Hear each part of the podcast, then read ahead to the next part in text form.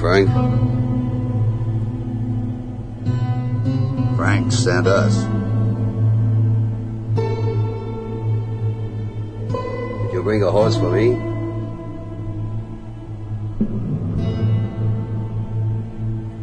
Well, Looks like we're. Looks like we're shy of one horse.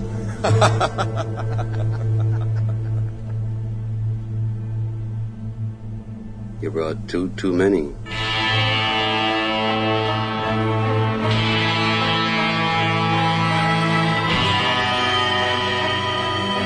Fala pessoal, chegou a vez de Sérgio Leone no podcast Filmes Clássicos.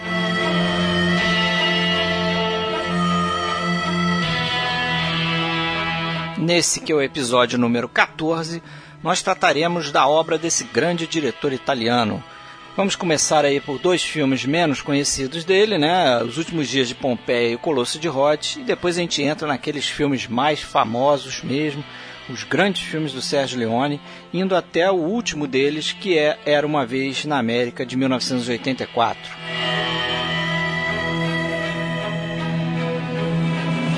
Se você tiver afim de se comunicar com a gente, você pode deixar um comentário lá na nossa página filmesclassicos.podbean.com. Pode acessar também a nossa página no Facebook em facebook.com.br podcast Filmes Clássicos e se preferir ainda temos um Twitter, é arroba podcast underline FC.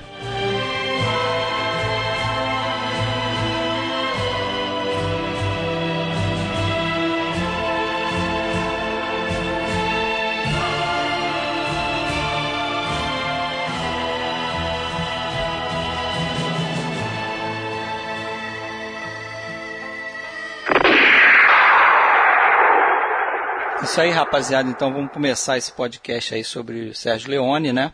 Eu sou Fred Almeida, aqui falando do Rio de Janeiro.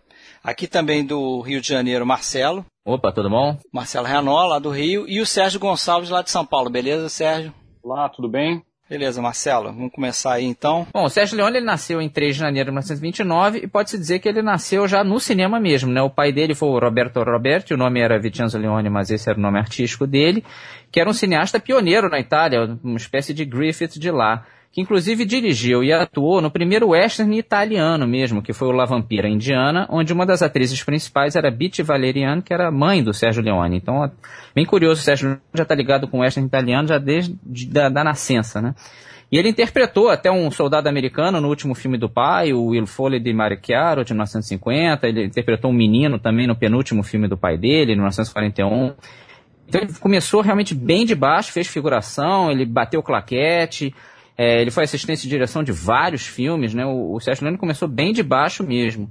E participou até de muitos filmes americanos na, feitos na Itália, né? Em Cinecittà.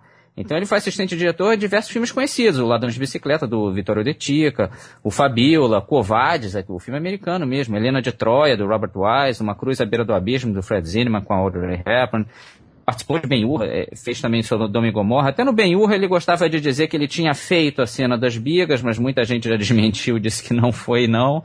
Ele apenas ajudou na, na cena da, da, corrida, que é a cena mais famosa do filme, que seria mais a participação, participação do Andrew Martin. Mas ele tinha esse lado de aumentar um pouco a participação deles. Muita gente brincava com isso, que não dava muito para confiar no Leone, não. Mas ele começou a escrever, foi subindo, subindo e começou a escrever roteiros no final dos anos 50. O seu primeiro foi para Escrava do Oriente, dirigido pelo Mário Bonar. E o Bonar foi importante para ele porque indiretamente abriu as portas para ele dirigir. Porque ele passou mal no comecinho dos últimos dias de Pompeia, de 1959, que o Leone, a partir daí, filmou quase inteiro. É um filme até com Steve Reeves e o Fernando Ray. É um filme interessante, tá, mas não muito, né? Os primeiros filmes, não sei se o Fred concorda comigo, os primeiros filmes do Leone não tem muita cara do Leone, né? Tanto os últimos dias de Pompeia quanto o Colosso de Rhodes, né? É, ele dirigiu os dois. Não tem, assim, realmente não tem é, características de linguagem, né? Que ele é. utiliza depois, tipo aquele close, quase não tem close nos últimos dias. Não tem nada disso. Mas, é até convencional. Assim, re relacionado a roteiro, e a história do filme, eu encontrei algumas características. Uma é o que você já falou, né? Uma coisa fora do filme, é usar um ator americano. Né? Apesar Sim, de que aqui não foi escolha dele, naturalmente, né? Não. Devia ter sido uma escolha do estúdio, era um filme, filme de estúdio, Né? Total. E, os últimos, e era um filme do Bonar. Esse último Dia de Pompeia, é. ele realmente pegou um projeto já encaminhado e só dirigiu. Já, ele era roteirista, inclusive, com o Sérgio Corbucci, era um dos roteiristas é. do filme também, né? E ele assumiu a direção junto com os roteiristas também, eu decidindo o que fazer ali no meio do é. filme e tal. Mas eu vi outras coisas assim, por exemplo. Tem a cena forte de ação no início do filme, né? Uma coisa que a gente vai ver depois, bastante no filme, no, nos filmes dele. É uma história de vingança, né? É, vingança é tudo para ele. É, tem a questão de traição no filme, né? Personagens que é. traem uns aos outros ali.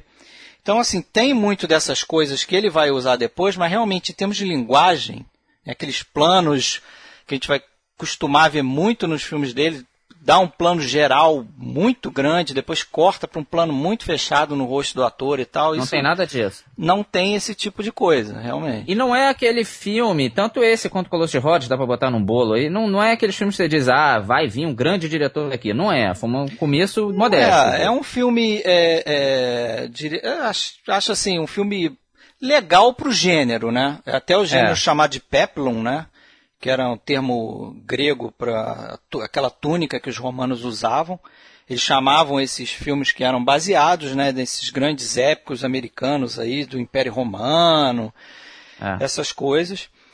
E, e eu acho que não, não é realmente, não é. Você vê o, os últimos dias de Pompeia, vê o Colosso de Rhodes, não é um grande, grande, não são grandes filmes. Não. Mas dentro daquele universo ali, são filmes dignos, né? Deviam funcionar, até por isso que o cara teve a chance de fazer o Colosso de Rhodes depois, né? é, mas, é, mas é. é, nítido, que, nítido que destoa, né, da característica dos outros Sem filmes. Dúvida. Você assiste Colosso de Rhodes, se você não sabe que é do Sérgio Leone e não aparece nos créditos, você nunca ia imaginar que ele que tinha dirigido. Eu até gosto desse tipo de filme, né, esses épicos com é, cenários, figurinos e figurantes, tal. Tem gente que não gosta. Eu, eu me divirto, eu acho legal esse tipo de filme, gostei, gosto do Colosso de Rhodes mas realmente destoa totalmente do que vem pela frente do, é. do Sérgio Leone, né? Não, é. não dá para ver. Você pode até ah, tem algumas semelhanças, mas como qualquer outro filme de outro diretor poderia ter também. Né? Com certeza. Até o esse o, o Último Dia de Pompeia tem um lado legal que ele conheceu a Almeria, né, o deserto da Espanha, que é o único deserto que tem na Europa, por isso que eles usaram lá. Uh, e aí ele foi usar a Almeria em vários dos westerns dele, né? Então pelo menos teve esse lado útil aí. Mas realmente, se ele não tivesse feito os westerns depois, que ele teve que fazer muito porque esse, esse lance de fazer filme de. que chamavam nos Estados Unidos de sandália e espada, né? Esse filme de cara marombado, né, na, na, Roma Antiga e tal, isso caiu em desuso. O Sodoma e Gomorra foi um, filme, foi um fracasso muito grande e, e, a Itália se viu enrolada ali, era, eles faziam isso toda hora. E começou a não dar mais dinheiro, e aí partiu-se para o Western Spaghetti, que é onde ele fez o nome dele totalmente. E aí a gente vai chegar pro, por, por um punhado de dólares, ou por um punho de dólar de 64.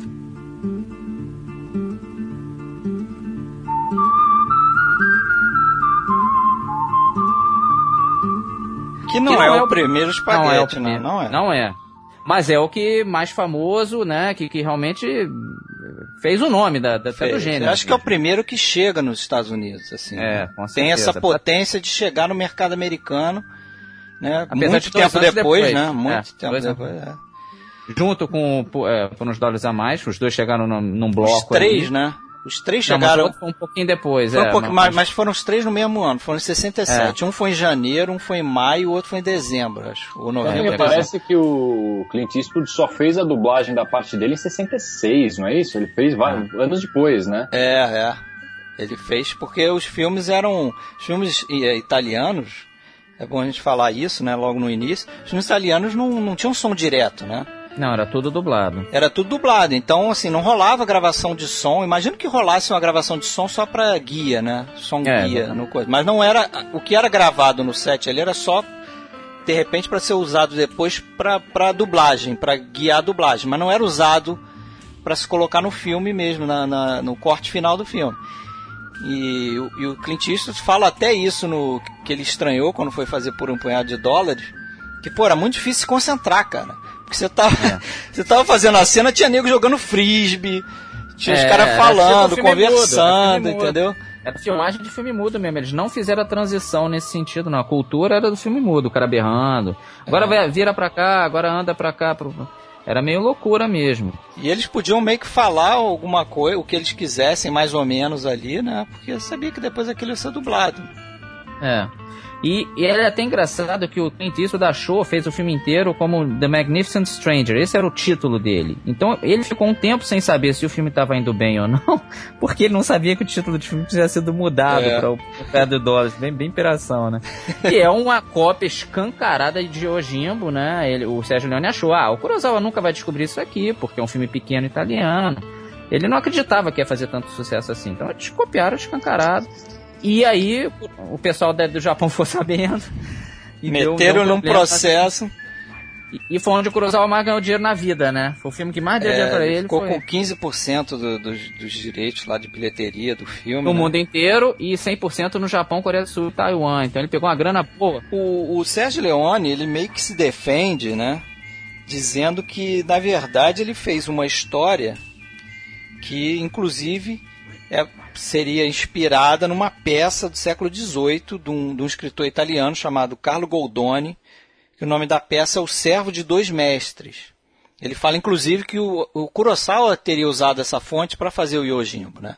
Mas quem vê Yojimbo e vê por moeda de dólares, cara, não fica dúvida, né? Não, e ele se baseou no Yojimbo mesmo. O pessoal falava que ele ficava vendo Yojimbo até para editar o filme. Então não dá para sair com essa desculpa não dá, não dá. Né? não colou. E dizem que o, o, o Yojimbo tem muito de um romance do Dashiell Hammett chamado Red Harvest, que também é, é uma fonte para esse filme também, né? Até porque o Yojimbo curti, o Kurosawa curtia, né? Literatura americana, os filmes americanos também. É, os dois, né? O Leone também, né? São é. dois estrangeiros que adoravam uh, o cenário americano. E foi um filme que catapultou a carreira do Leone, do Clint Eastwood, do Ennio Morricone. Essa rapaziada toda veio no embalo e se deu bem, né? Até o Morricone usou o nome de Dan Savio nos créditos, né? É, o próprio Leone, ele usava Bob Usou Robertson, né? É. Que era homenagem ao pai dele. Você é. falou o nome do pai dele aí, Roberto Roberti. Era em cima disso. E era em cima disso. Bob Robertson, né? quer dizer, filho do, do Robert, né? Uhum. E o, o Jean-Maria Volonté também, que era um ator italiano, já tinha feito muitos filmes, mas fora da Itália não era conhecido. Passou a ser um rosto mais conhecido. E fez um grande vilão. Eu acho ele ótimo vilão Também nesse acho. e no próximo. E o crédito dele é John Wells. Se você procurar ele no, no crédito do filme, não tem Jean-Maria é, Volonté. É estranho, né? É John Wells o nome dele. Isso é, é a forçada do, dos, dos, acho que do, dos distribuidores para poder colocar a, o filme no mercado americano, né? Tipo, não iam ver um filme italiano, um western italiano com um diretor italiano, então bota o um nome americano. É, com certeza. E o, o Clint Eastwood, ele era o ator coadjuvante da tal da Rawhide, que era uma série de TV americana. Fez muito sucesso, mas o ator principal era o Eric Fleming, que foi chamado para o filme, mas recusou. E aí ele pegou a vaga e ele fez o filme muito porque ele tinha um contrato lá que ele não podia fazer filme nos Estados Unidos, mas na Europa tinha essa brecha. Ele foi para a Europa meio para ganhar um troco e não estava acreditando muito naquilo. E mudou a vida do cara, né? Às vezes a gente topa um serviço assim que muda tudo, e foi o caso dele, né? Ele estourou ali. O Leone ele não queria ele, né? Não, ele foi uma das opções que sobrou. Queria, né? Acho que o Henry Fonda ele sempre. Ele queria o Henry Fonda, dinheiro. tarado pelo Henry Fonda, né? É, Desde só que ele início. não dava, né? Ali ele era desconhecido, italiano, não ia rolar chamar o Henry Fonda. Aí ele tenta o James Colburn, só que o James Colburn acho que pede 25 mil dólares e, e o Clint saiu por 15. O é. próprio Charles Bronson, ele. Charles Bronson. O Charles Bronson recusou o roteiro, falou que era ruim. Achou o roteiro ruim, imagina. E vai fazer isso depois, né? Ele, ele é. vai tentar o Charles Bronson depois, no, acho que por uns dólares a mais, e também vai continuar achando o roteiro ruim. Três anos de conflito também. É. Sempre negando. Sempre negando. E, e ele, e ele, ele chamou que... o cara de novo ainda, hein? É, é, isso, é. isso é raro, isso é raro. É. Ser esnobado assim continuar tentando, né? Geralmente o cara cresce na carreira e dá uma banana, né? Eu vi uma entrevista do Leone falando que ele não. Quando ele viu o Clint Eastwood lá no Hall, Hall Right, né? Raw Right, ele não.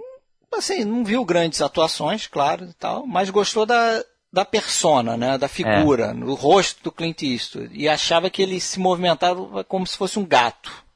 A maneira dele andar parecia um gato, meio à espreita de alguma coisa. E foi por isso que ele, que ele topou o Clint Eastwood também. É, e ele ficou um tempo sacaneando o Clint Eastwood, né? Que, dizendo que ele tinha dois tipos de atuação, com chapéu e sem chapéu. Tremendo.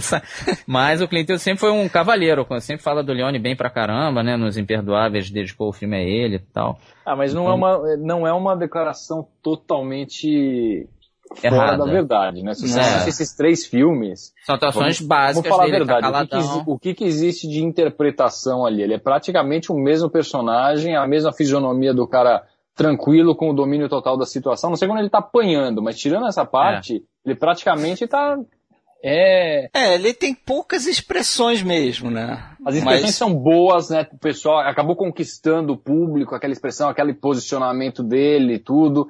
Mas realmente não tem uma interpretação ali, né? A forma como que ele tá sempre com o cigarro na boca, ele acendendo o cigarro. Isso acabou. Falando quase nada, é, Ele é praticamente um super-herói ali, né? No, é, no filme. Total, é. É, ele é um super-herói, mas também tem essa coisa do anti-herói, né? Eu acho que isso é, é legal de, de destacar. É, ele não é bonzinho, né? Ele não é bonzinho, ele não é o John Wayne, né? Não, é. Porque isso, é, quando o filme foi lançado nos Estados Unidos, muito se criticou isso. Né? Que o, a, a figura do, do, do, Clint Eastwood nesse filme era um misto de cowboy com, com gangster. E aí eu acho que o Sérgio Leone estava à frente do tempo, né? Porque ah. você estava acostumado com o faroeste do John Ford, do Howard Hawks, né? Que você tinha aquela figura do herói é, moralmente né, certinho, bonitinho, o cara que defendia as velhinhas e né, tava sempre do lado do, do, do certo e tal. E, pô, logo no início, por um punhado de dólares, você já vê que, pô, tem a criança... E meter o dedo no gatilho. Não, né? não, não, não tá nem aí, assim... tem a criança sofrendo lá, apanhando, sei lá, nego dando tiro perto da criança, ele caga e anda, tá bebendo a aguinha dele ali, levanta assim o rosto e coisa. Depois a gente vai ver que ele vai ajudar, né? Mas, tipo, o John Wayne ali não ia passar por aquilo ali, cara. John Wayne ia tomar alguma atitude naquela cena, né? Não, ele é. Re... Com certeza, o Western Spaghetti deu uma revitalizada, não, né? O Sam Peckinpah depois pegou essa bola, né? Teve uma teve uma, um lado mais de cínico, mais durão, que, que entrou por, muito por ele mesmo, muito pelo Leone, com certeza. É. Não, já é um filme que já começa algumas coisas que a gente vê em filmes seguidos dele que tem uma certa repetição. A gente fez o do Hitchcock, né, os cinco programas que a gente de vez em quando fala, ah, aqui o Hitchcock se repete e tal. E tem umas repetições no Leone, esse lance de toda hora tem uma porrada nos, nos protagonistas. É. Né, sai sempre um cacete, uma porradaria, né?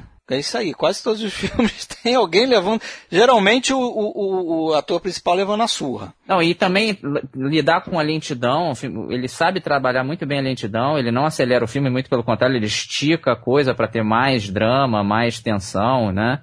Isso ele vai usar em todos os filmes, é marca registrada dele, junto com esse lance que você falou antes, de grandes closes, com um plano geral gigante, né? E é. isso alternando.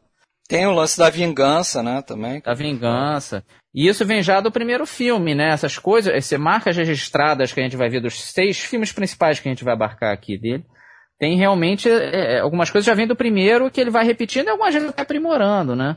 E realmente, até esse lance da edição, lembra um pouco até a edição soviética lá dos anos 20, que de, de pegar e fazer contrastes de imagem, né? Um grande contraste, você pegar um grande close de um olho e de repente ter um plano geral gigantesco. Isso dá um efeito realmente no público e funciona muito bem. Eu acho ele visualmente um gênio, realmente, o Leone. Eu não acho tanto os roteiros, apesar de que um outro filme dele eu acho muito bom de roteiro também. O roteiro da trilogia dos Dólares são simples.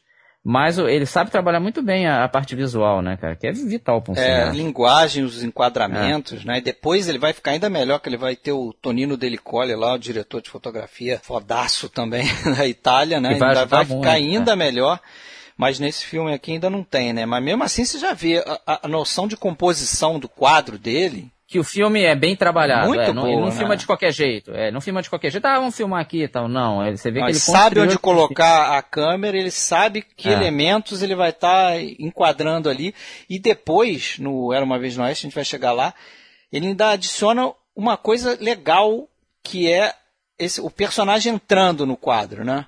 É, Isso ele tem muito. essas entradas laterais. É, essas entradas direto. laterais e, e, depois a gente vai chegar lá, vou, vou comentar isso também, mas... É, eu acho que esse, por um punhado de dólares, é, é bem o que vocês falaram mesmo. É, tem um grande peso a mão do diretor aí para transformar num filme que a gente assiste e vê virtudes nele. Porque se analisar o roteiro, a história, poderia ser, é ter sido uma bomba. Se não tivesse a presença do, do Eastwood, que foi fundamental, junto com uma boa direção, o filme poderia ter sido uma bomba. Não é de se estranhar, parece que o Charles Bronson falou que era o pior roteiro que ele já viu, quando ele, já tinha lido, quando ele leu isso aí. É. E não é de se estranhar, porque o roteiro realmente, se você para pra pensar naquela, naquela trama, fala, meu Deus, para onde que esse filme vai caminhar? Caminhar, né? E, no entanto, a gente já vê que tem ali um diretor promissor. Eu acho que ele evolui muito nessa trilogia, do primeiro para o terceiro. Não sei se é uma impressão é, geral. Eu acho. Eu, eu, eu acho, na não, sequência é... um melhor do que o outro. Não, assim, a gente vai... Com Deixa pouca de... no terceiro é, filme. Vamos chegar no terceiro. Agora, tem uma coisa absurda nesse filme. Não sei se vocês viram isso, acho que tem no DVD, eu vi na, no YouTube. Que é uma coisa que eu nunca tinha visto, mas parece que era uma coisa é até meio comum na televisão na década de 70. Esse filme foi lançado na TV, acho que em 77, cara. E tem uma coisa absurda. De... Nego dirigir um prólogo pro filme. Olha isso, vocês viram isso não? Não, eu vi, foi feito para os Estados Unidos isso aí, com Harry Dean Stanton, né? É, com Harry Dean Stanton, dirigido por um diretor qualquer. Foi uma cena feita com o Harry Dean Stanton, dirigido pelo Monty Hellman, para é, meio que dar um motivo ali, né? Ele sendo forçado pela polícia a, é, a pegar na verdade, assim, a salvar a, a barra do anti-herói, vamos dizer assim, né? Quer dizer, dá um sentido dele entrar numa cidade e, porra, dá tiro em todo mundo, porque ele é tipo um furacão, né, cara? Quando ele passa. É. Depois que ele, que ele termina com a cidade ali, sobram aqueles três amigos dele, praticamente, é. na cidade. A cidade fica vazia, é. Morreu todo mundo, né? Então acho que eles deram que um, um, um, o que eu li foi isso. A intenção deles era criar assim uma motivação de que eles ele estava é, é, por trás dele, tinha a polícia liberando ele ir na cidade, né? Porque a cena é essa, é tipo ele saindo do presídio e o Harry Dean Stanton lá é um, é um delegado que fala para ele, ó, você tem carta branca para ir lá nessa cidade e acabar com as duas gangues lá, entendeu? Se meter no, no negócio dele. Totalmente desnecessário. Totalmente pouco... desnecessário. E assim, não cola muito, né? Porque é nítido ali que ele chega totalmente sem dinheiro e tá afim, atrás de grana, né? Não, co dinheiro, não é. cola, é ridiculamente é. feito, assim, porque não é com Clint Eastwood, é um ator que tá, tá, tá servindo como dublê dele, e aí eles colocam os, o, aqueles closes do, do Leone, dos olhos, que eu acho que até eles tiraram do, do Três Homens em Conflito.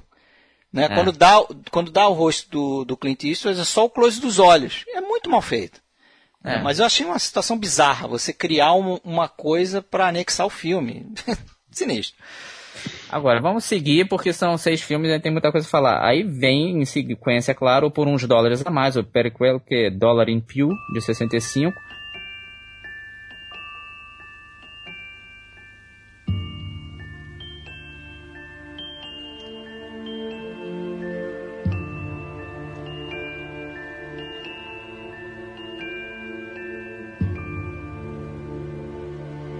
que teve uma briguinha aí com a produtora de Oli Films e ele te, o Leone teve que ir na justiça para poder usar o personagem do Clint Eastwood, né? Então por isso que ele tem um nome um pouco diferente. Mas é a mesma pessoa, né? Ele conseguiu essa essa, essa vitória aí na justiça, mas realmente é praticamente o mesmo personagem. É. E mais uma vez o Jean-Marie Volonté como um grande vilão, acho que ele pô, valoriza muito o filme. O Volonté é um ótimo ator. E eu acho já um filme um pouco melhor do que o primeiro, apesar de eu gostei muito dos dois. É o meu preferido da trilogia, quando chegar no terceiro filme a gente briga sobre isso. E, e eu acho que gosto muito do Lee Van Cleef também. Ele, o Leone elogiou muito o Lee Van Cleef, né? De, de ele, é. Você até falou no outro podcast, né? Que ele fazia buraco na tela e tudo mais. Realmente, é um cara que era totalmente ator B em Hollywood. Ele se surpreendeu com o tamanho do papel dele. Ele achou que ia fazer uma pontinha na Itália e fez um, um dos papéis principais do filme. Um Aliás, dos primeiros eu... papéis principais dele, né? É. Eu acho até que da trilogia, com exceção do primeiro filme, tanto o Lee Van Cleef aqui quanto o Eli Wallach no terceiro são mais interessantes do que o são. próprio Clint Eastwood. Concordo. Inclusive, eu levantar essa bola. O Clint Eastwood é o ator principal do filme, mas o Lee Van Cleef é o herói. Eu é, acho, exatamente. Também é acho. o protagonista, porque ele que tem a moral do filme, né? Que é a vingança ali. O Clint Eastwood só quer dinheiro. Ele é. tá atrás de vingar a irmã.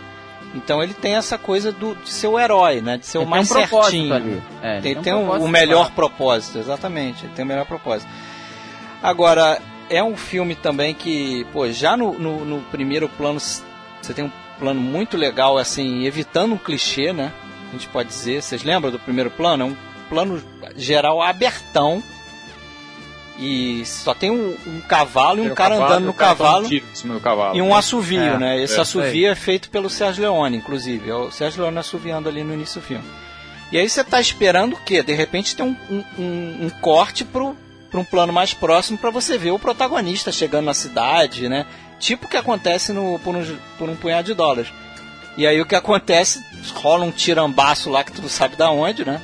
Só vê uma fumacinha assim na tela e o cara cai. Já é um, um, filme que inicia diferente, né? É, é um filme inusitado. É, inusitado. e é uma forma diferente de, de introduzir o caçador de recompensa, né? É. E aí tem um pouco também, depois ele vai fazer isso, ele costuma fazer isso nos filmes, né? A seguir, que é de introduzir cada personagem, né? Você e tem sempre uma... de forma marcante, né? Sempre o... de forma marcante. Você começa tá atrás da Bíblia, eu acho, nessa vez. É, o primeiro plano do Lee Van Cleef é ele atrás da, da Bíblia. É isso aí que você falou. Aí depois você tem a introdução do Clint Eastwood, né, que começa com a mão dele. O nome dele é Manco. É, é Manco porque ele tem uma mão que ele só usa para atirar. Ele praticamente faz tudo com a esquerda. Né? Ele dá porrada, come com a mão esquerda, porque a mão direita dele está sempre liberada perto da arma, né? Para sacar a qualquer momento. E depois ele introduz o Jean-Maria Volonté, e depois ele faz um plano legal, que é ele, ele corta da risada do, do Volonté para um cartaz, vocês lembram ele tá desse rindo plano? Também, que ele, que ele tá, rindo. rindo, aí ele mostra o Lee Van Cleef olhando o cartaz e mostra o Clint Eastwood olhando o cartaz também, só que em outro espaço, ou, ou talvez até outro tempo, né? É, as transições dele são muito bem feitas, né? Essas... Muito bem feitas. Ali ele junta os três personagens. É. Aí você já entende, pô... Tudo visual. Tudo visual e você já entende, pô, esses caras vão se envolver no filme. E deve ter alguma coisa entre o Lee Van Cleef e o Jean-Marie Volonté, porque ele insiste com os cortes de tiro quando o Lee Van Cleef está olhando o cartaz. Ele fica é, lá, tiro um... e mostra o, o Lee Van Cleef. E tiro e olho, tiro e olho, tiro e olho. Você, pô, tem alguma coisa diferente com esses personagens. Eu acho fantástica assim, essa introdução. E a gente acabou não falando muito do Morricone, falou um pouquinho. No, no, e aqui já a música até se liga na trama, né? Com a musiquinha do relógio marcando o duelo, né? O Volonté tem essa mania é. de atirar quando acaba a música. Vai ser muito bacana. É, e agora, os dois são um pouco crianças, né? Tem uma hora que tem um duelo, tem, tem um pouco isso, né? Tem uma certa infantilidade em alguns personagens do, do Leone. E os dois ficam com aquele duelinho babaca no meio da rua, um atirando no chapéu ah, do outro, não, pisando no pé. É. Tem umas bobeiras, né? Inclusive a criança, a criança fala isso, né? Parece os jogos que a gente, é.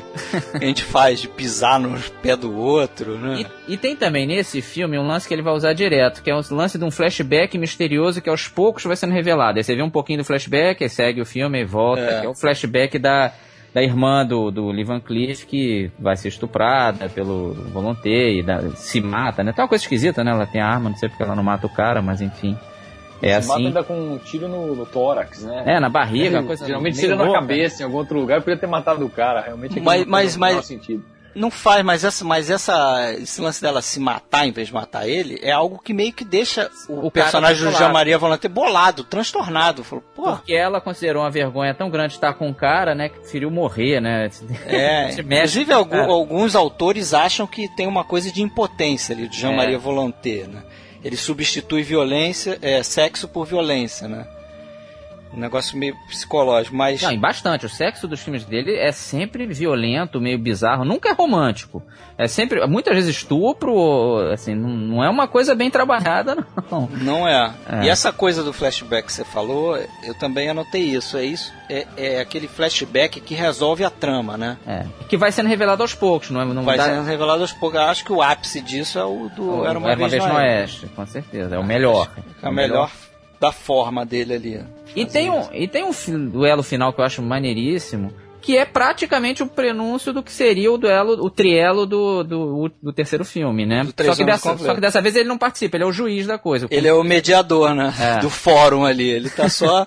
Ó, tu vai, vai pegar a arma aí, deixa ele pegar a arma, tá ali só controlando. Né? Só pra ser uma coisa justa, né? Porque, coitado, o Lee Van Cleef ia ter que pegar a arma do chão pra atirar no cara, não ia dar.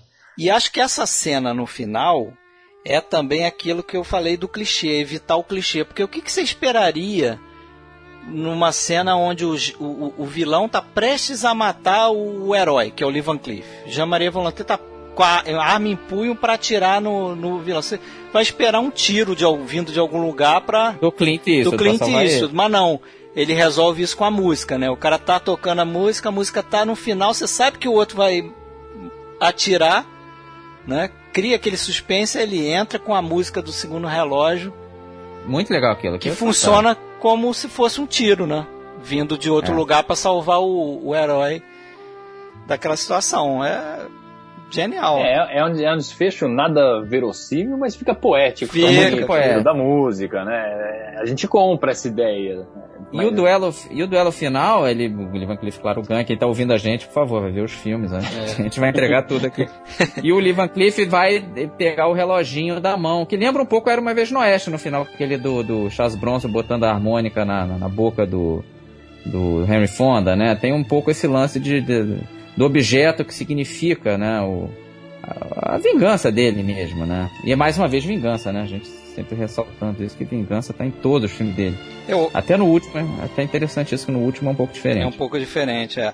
Eu acho que é nesse filme que ele começa a, a, a trabalhar melhor com essa coisa da, do, dos closes dele, né? Até depois o, o Tarantino, quando vai começar a fazer cinema e tal, ele, ele fala isso, né? Que ele, quando ele queria fazer um, um plano detalhe do rosto do, do ator, ele falava isso, ah, falar pro fotógrafo dele lá, eu quero um, um Leone, eu quero um plano do Leone, quer dizer, aquele plano característico que acaba cortando o queixo do, do ator e um pouco da cabeça, né?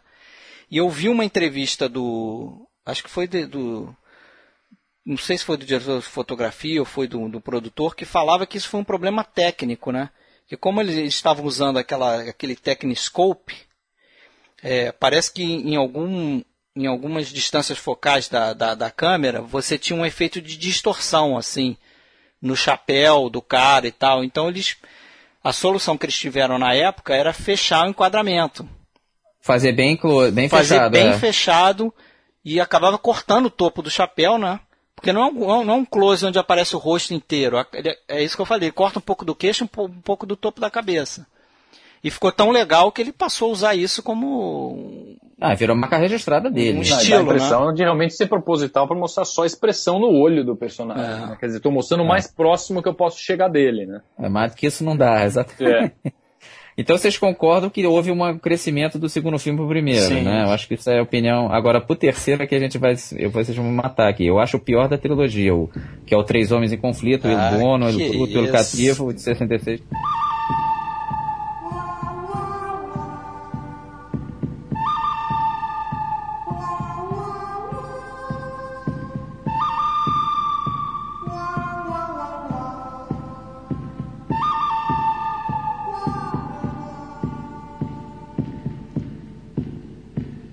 Eu sei que a visão majoritária, quase que total, é que é o melhor, né? Da trilogia. Cara, eu acho o mais fraco e eu acho com diferença, assim, uma diferença grande.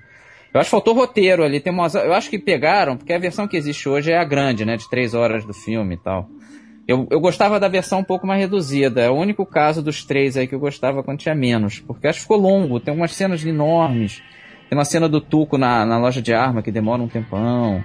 Eu acho que aqui o ritmo eu não gosto. Eu acho o filme um pouco arrastado. Mas vocês adoram, vocês acham perfeito? Não diria perfeito. É a minha única crítica que eu tenho ao filme, que eu sempre tive. Eu acho é, desnecessária aquela cena da ponte, explosão da ponte, é. antes do, do, do trielo. É. Às vezes eu fico pensando assim, pô, será que ele não quis criar um anticlímax? Eu acho que ele quis fazer o evento levou, que é o filme da vida dele, cara. Ele adorava, ele, o sonho da vida dele é fazer o evento eu, levou, eu, um filme de guerra civil enorme. É, eu acho que tem muito da paixão dele que ele tinha pela história dos Estados Unidos e pela é. guerra civil. Mas eu acho que, assim, se ele, se ele cortasse, né? Quando eles saem lá do, do da confusão lá com Angel Eyes, lá com Lee Van Cleef e tal, e eles vão na direção do cemitério e são interrompidos por essa, por essa cena da guerra civil e da ponte, que eles têm que explodir a ponte para separar os exércitos e e eles poderem cruzar o rio. Eu achei desnecessário, aquilo ali pra ah, mim se arrasta. Eu acho é, que, é longo que eles estavam, que o filme estava ambientado na época da Guerra Civil, eles quiseram fazer o personagem, os personagens cruzarem, né, se infiltrarem realmente na guerra. Mas, bom, só respondendo a pergunta do Marcelo, eu discordo totalmente. Eu acho ele bem superior, principalmente ao primeiro. O segundo, eu até entendo alguém que fala, eu prefiro o segundo ao primeiro, ao, ao terceiro, né? Mas eu acho ele bem superior ao primeiro em todos os aspectos, mas não acho perfeito, não. Tem uns, uns furos, não é dizer é. furo de roteiro, porque parece que a cena até existia, mas foi cortado na edição final, enfim, mesmo nessa versão longa, de repente o Angel Wise, ele tá lá, ele é um sargento, né? Ele é. um sargento, você não tem a menor ideia como ele foi para lá. A gente chega a, a pensar, será que eu dormi, eu cochilei, perdi alguma cena? Porque não dá para entender como ele foi para lá. Ele virou um sargento, tá uniformizado, fala, cadê? De onde foi isso? E uma hora o Tuco também fala sobre ele, é o Angel Wise. Aí você para pra pensar, onde eles se encontraram antes? É, parece que eles, que eles se conhecem há muito tempo, né? Pois é, ele fala assim, é o Angel Wise, aí você fala, caramba, mas eles não se encontraram ainda, os três, o cara fala, viu lá, o Angel Wise tá aí, tá bom, mas de onde? Então o roteiro tem umas, tem uns furos assim, mas eu, eu acho, apesar de longo, eu acho um filme extremamente gostoso de assistir. Você assiste assim, ele não cansa absolutamente nada, pelo menos para mim. É, e ele vai num crescendo até que chega. Essa explosão da ponte, ok. É, é desnecessária, mas também não atrapalha. E aqui é a sequência final que eu acho grandiosa. Acho ah, essa sim é que Vocês, vocês concordam que é o filme mais irônico dos três? É o filme mais engraçado para mim. É mais, mais tem, brincalhão. Tem, é. tem, tem, tem, bastante humor. o personagem do Tuco é um dos personagens mais interessantes da toda a filmografia do Leone, eu acho. Ele, ele é o típico anti-herói. Whoever double crosses me and leaves me alive, he understands nothing about Tuco. nothing. A cena dele com, com o Blonde lá no deserto, lá no, né, ele rouba a cena. Tanto que até dizem que o Clint Eastwood ficou bolado com essa história, né? De, sabe, cada hora primeiro era ele sozinho, depois veio o Ivan Cliff. Ivan Cliff, e depois o Eli Wallach, e, e, o papel dele foi realmente diminuindo. O, o Tuco rouba a cena desse filme sempre que ele aparece. Né? Ele é o ator ele é principal é... para mim. E tem, é mais, tem mais tempo de tela do que o Clint Eastwood, inclusive. Tem mais. É, não. E, e eu, eu gosto da história, aquela coisa do do, do, segredo duplo, cada um conhecia uma parte do segredo, onde estava o é tesouro é enterrado. É, é, uma, é um negócio bem sacado no roteiro, né? Pra ele manter Para. aquele desespero dele, agora o, o Blonde não pode mais morrer. Aquilo chega a ser engraçado, né? o cara tá total, tá desidratado, cheio de bolha no rosto, e aí de repente ele precisa deixar o cara vivo. Blondie! Blondie! agora, eu, eu, acho, eu, eu acho divertidíssimo a, a questão da corda. Você acha o pior? Porque tem duas, dois Deus Ex Máquina de vomitar nesse filme. Vamos, assim, eu adoro o Leone, tá? Nos grandes atores da história, mas, pô, o Blonde é salvo na, no, no, na bacia das armas perdidas duas vezes com uma é, sorte mas enorme. Mas aí eu coloco na conta do, do, do, do, do tom cômico do filme, cara. Ah, mas dá eu pra também. sair melhor, né? Pô, uma, uma é uma bomba, quando ele vai ser enforcado na hora H, a bomba explode no quarto. Não, joga um tá. canhão, né? Uma bala de é. canhão, acerta o quarto e, porra, desmonta o quarto ele. e... Mas aí ah, tem aquele, é aquele toque do, do, do, do Ennio Morricone lá, tem uma musiquinha recorrente de cada um dos personagens, que aliás ele uhum. fez, ele pegou o mesmo tema, né? E ele fez variação com, né? Ah, ele fez com instrumentos diferentes, né? Pro Tuco são vocais, aquele ah, ah, ah aquele vocal pro Tuco, pro, pro Clint Eastwood é uma flauta e pro pro Lee Van Cleef eu acho que é uma eu esqueci o nome do instrumento, mas é um instrumento diferente. Sei. Aliás, a entrada dos três é muito bem marcada no filme. É bem clássico isso, né? Com ele ah, do Guto, do Beto. É. É. é mais marcante, eu acho, de e, todos. Então, mas isso, isso não me atrapalha. Eu acho que como o filme não, já não. vem nesse tom cômico desde o início, ele, ele mantém isso. É lógico que aquilo não é não é convincente. Ah, isso tá assim, que absurdo, é absurdo, é absurdo. É meio, sei lá, 007, aquilo que você é. tem que entrar na, na, história e aceitar. E é o que Sim, me mas os outros filmes dele falar... não tem isso. Então, mas me isso incomoda... me incomoda um pouco, a gente vai falar sobre isso no, no filme seguinte, que é o... Não, não. O... Fears for Dynamite. O... É, quando explode a vingança. Quando explode a vingança. Quando explode a vingança, eu acho que aí tem um problema sério de, de direção, estilo de filmes. A gente assistiu dois filmes, aí isso me incomodou bastante. A gente chega lá. Mas no é. Três Homens em Conflito, eu acho que ele segue. A, a, já é a, o plano deles, o começo, dele é sempre atirar, acertar a corda, ele salvar o cara para pegar a recompensa. Aquilo é uma, uma bobagem grande, né? Mas, mas você, você acaba comprando, enfim. Gosto bastante. é um dos que eu mais gosto do. Agora, em relação a esse lance da, da cena da, da ponte, até legal que ele explode ponte mesmo, né? O pessoal hoje em dia é acostumado com CGI, aquela explosão. É, e a ponte foi explodida duas, duas vezes. vezes né? E teve um vai, vai, vai, o cara entendeu errado. Era um, o capitão do exército, né, que queria a honra é. de destruir a ponte, porque, espanhol, é. é. porque a ponte tinha sido construída pelo exército espanhol, eu acho, algum tempo atrás. Aí ele Você queria imagina... a honra de detonar aquele negócio. Aí um... imagina o que, que foi isso, né? Ah, é, pô, não, diz que o Sérgio Leone quase é teve cena, um É a cena inicial, é a cena inicial daquela comédia com o Peter Sellers, né? Um convidado muito é. trapalhão, que ele é explode o cenário antes da hora, né? É foi bem isso, isso que aconteceu. foi, foi, aconteceu de verdade. Agora, só para completar aqui o instrumento que eu esqueci de falar, é o Ocarina, que é pro Lee Van Cleef. Agora, tem nesse filme também uma coisa que eu vi em outros filmes, que é o, o, o Leone era meio fascinado pela coisa da trinca, né? De três personagens, geralmente. Né? Esse filme aqui é claro, né? É mais claro porque são três homens em conflito. Afinal, o nome do filme: o bom, o mal e o feio, né? Mas se você vê desde o início lá, por um punhado de dólares, os bandidos, os rorros, são três irmãos, né? Você tem é, por uns dólares a mais, são, são, são os três personagens, né? O Lee Van Cleef, o Volonté e o, e o Clint Eastwood. Você tem três é, bandidos que vão lá pegar o Clint Eastwood lá naquele bar, quando ele tenta levar o, o bandido lá, que é um caçador de recompensas, né? Tenta levar o bandido. Era uma vez no Oeste também, são três homens fortes, né? O Jason Roberts, o, o Henry Fonda e o Charles Bronson. Quer dizer, sempre gosta de... Geralmente quando tem um conflito de alguém com um bando de de bandidos são três bandidos, né? E aqui é o clássico do, do cinema, né? Esse trielo final é, é, monumental. É fantástico. E já começa legal quando tem, quando já tem o Tuco correndo com a Ecstasy of Gold ao fundo, ele correndo aquele cemitério enorme e tal.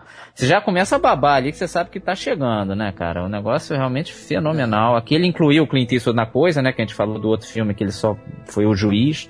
Aqui ele tá na parada. E ele meio que chegaram... exclui o Eli Wallach, né? Porque na verdade é um trielo que não acontece. Não é, né? Porque, tem é, um né? cara, cara sem, tá bala, sem bala, né? Então, então os não, dois é muito legal. Não, é muito legal, porque você tá vendo isso e ninguém tá sabe, né? É. Você, o que, que vocês chegaram a ver no slow isso aí? A graça de ver isso em DVD é poder ir pausando, né? É. Vocês viram ou não? Mas ver no slow por quê? Dá pra ver aqui no slow que o Tuco foi, mirou no, foi pro é, Lee Van Cleef. Claro que o Clint matou o Lee Van Cleef, né? E o Lee Van Cleef foi para cima do Clint Eastwood, que foi a lógica mesmo. A situação do Lee Van Cleef ali era uma droga, porque os dois tinham sido parceiros e a tendência era eles irem de, primeiro nele, né? É. Mas aí ele deve até... ter ido, claro, no cara que ele achava que era o melhor tiro, né? Que era o Clint é, Eastwood. Não, então foi todo mundo foi pela lógica, exatamente. Até na teoria dos jogos, quando as pessoas têm uma perícia parecida, os três ali eram ótimos atiradores, que quem saca primeiro, em geral, tá ferrado. E o Lee Van Cleef foi o cara que sacou primeiro. E o Clint Eastwood né, tinha vantagem de saber que o Tuco não tinha barra. Tava desarmado. É. É. Agora... Então o Lee Van Cleef tava frito, coitado. Ele ia morrer de qualquer jeito. Porque mesmo que ele matasse, ele podia ter sido mais rápido e matado o Clint, mas aí o Tuco, sempre que o Tuco tava sem bala, mas em tese ele teria pego ele. Né? É. Agora, essa, essa cena aí, ela mostra bem essa coisa da, da do, do Leone tomar o tempo, né, para fazer as coisas, é. né? A coisa é feita lentamente, os caras vão lentamente se afastando, se posicionando. Não, é um ritual. É um é ritual. E, e a, e a música é muito importante. É, apesar de que eu não acho a música do esse duelo muito boa, não é muito marcante. O Ecstasy of Gold antes é excelente. É, é, mais, é mais marcante, tão legal. com certeza. É. Mas tem esse negócio da música com o tempo do, da cena que o, o Morricone falava isso que, que às vezes o Leão, como a música geralmente era feita antes, a gente já comentou isso, né, o Morricone geralmente terminava quase toda a trilha antes do, do filme acabar, às vezes o, o Sérgio Leone ele deixava a cena correr por mais tempo porque ele não queria cortar a música, cara. É, de tanta, tanta importância que ele dava pra música no, no, no filme, né? Não, muito bacana. Essa cena é, é fenomenal. E, não, e, a, e, a, edição, a edição é fundamental para a tensão que ela é que é, que é criada antes, né? Quando eles estão parados ali, os cortes. Só olhando um, um pro outro. Aquilo é, é perfeito. E aí, uma coisa que a gente acabou não comentando, que parece meio óbvio quando a gente está assistindo que o personagem do Clint é o mesmo que a gente está vendo nos três filmes. É. Mas aqui mas eu acho ele já, não. Mas aqui eu acho ele já um pouco diferente, cara. Ah, mas é o mesmo carão, não é o mesmo nome, cara, né? Ele tem é... nome, aliás. Ele é tem nome é... nos três filmes, aliás. Até no final ele pega o poncho e coloca também lá do. É, mas aqui é eu, eu acho ele mais humano, sei lá. Eu acho ele mais humanizado. É bem parecido, né? Muito parecido. É, mas o, mas realmente, o, o Lee Van Cleef não, não tem nada a ver, é outro personagem Outra pessoa. totalmente. Embora, embora, se você para pra olhar, o chapéu que ele usa é o mesmo estilo, a, o local onde ele guarda a arma na, na frente, igual. né, que o revólver É. fica na frente, é igualzinho do segundo. Então pode gerar uma certa dúvida, poxa, mas é o mesmo cara, é o mesmo personagem do outro? E não é, né? Não é. Aquele realmente é um é. cara cruel. E você sabe que esse negócio de guardar a arma, né, tem uma, uma história engraçada que o, o Leone queria que o Eli Wallach ele usa, ele usa a arma pendurada no pescoço, né? Mas o, o Leone queria que o Eli Wallach, ele, a característica dele ao sacar a arma, ele ia balançar o pescoço e a arma ia parar na mão dele. Aí o Eli Wallach não, não conseguia fazer isso, falou, pô, demonstra aí então como você quer. O Sé- Sérgio Leone deu uma sacudida de pescoço, a arma bateu no saco dele. Acabou Aí graça. não, não, não, acabou a graça, bota, bota no, dentro das calças mesmo, vamos ficar assim. Não ia funcionar. Não ia é, funcionar. Mas então, vocês me deixaram vivo aí de eu não gostar tanto do filme. E aí agora a gente vai pra um que eu acho difícil. Que... É, é, mas é, não, não ficou muito claro. Você acha ainda o primeiro superior a esse? Não, o segundo, a minha ordem é o segundo, o primeiro e o terceiro. Pra vocês Então, você gosta é, mais é 3, do 2, primeiro 1. ainda do que do, Do que terceiro. o terceiro. Ah, eu não gosto tanto. Eu acho o pior dos seis que a gente vai avaliar aqui mais a fundo é o Que Três isso? Homens em Conflito. Que É, nessa, isso? nessa você vai ficar bem sozinho. Mas... Esse Bem aí vai sozinho, ser mas cortado, realmente- vai ser Mas eu acho que editado quando do lembram com podcast. carinho do filme, é muito pelo trielo final, que é sensacional mesmo. Mas o resto do filme eu não acho tão bom. Eu o filme é grande. bom, o filme cara. tem três Ah, eu- horas e cansa. É, Eu, eu, eu, Era Uma. Vez no Oeste tem três horas e é excelente. Era Uma Vez no Oeste pra mim é uma obra-prima do cinema, é o melhor filme dele, é uma obra-prima do cinema. É, eu acho que era uma vez no Oeste é incontestável. Quer começar ele?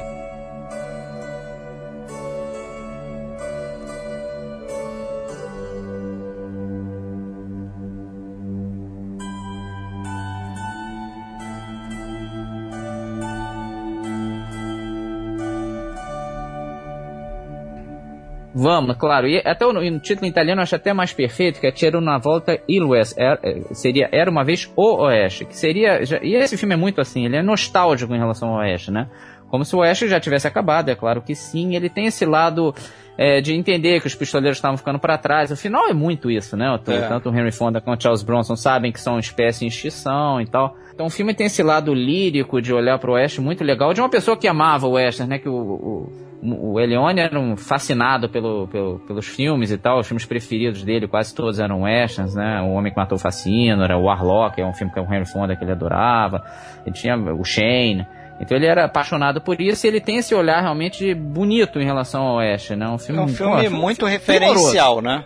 Muito com referencial. certeza. Ele usa muita coisa de filmes desses clássicos.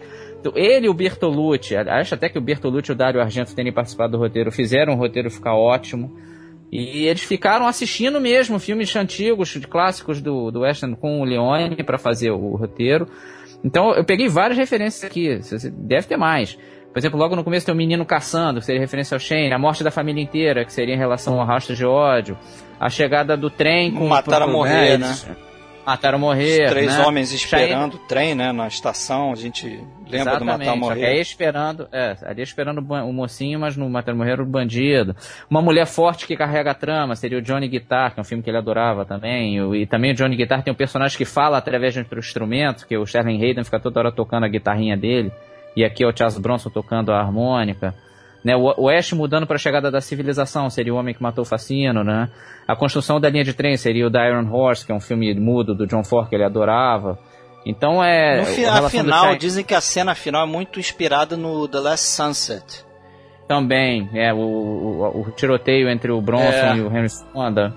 E, o- e a relação do Cheyenne Jill também da- lembra do Henry Fonda com a Dorothy Malone no Marlock, que é um dos filmes preferidos dele. Então tem muita coisa. A cena do leilão parece a cena do homem que matou o Facino, né?